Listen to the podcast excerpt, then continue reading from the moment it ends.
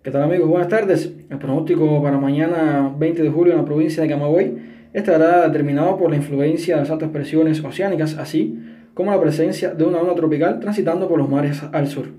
Es por esto que el cielo estará parcialmente nublado y nublo con nublados ocasionales hacia el norte del territorio y la ocurrencia de aislados chubascos.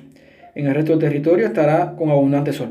Ya al final de la mañana y en la tarde se incrementará la nubosidad a nublados en gran parte del territorio con ocurrencia de algunos chubascos, lluvias y tormentas eléctricas que estarán dispersos por todo el territorio. Los vientos serán variables y débiles, pasando a ser de región este desde el final de la mañana, y en la tarde alcanzarán velocidades de hasta 20 km por hora, además de la presencia de las brisas marinas.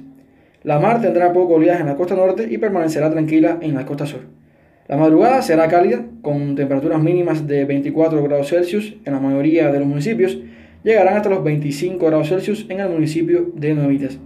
La tarde se comportará cálida con valores máximos de 33 grados Celsius en la mayoría de los municipios.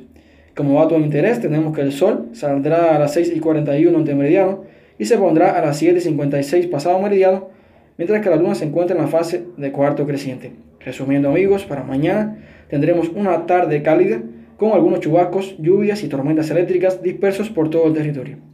Y bien, esta es toda la información que tenemos en cuanto a tiempo.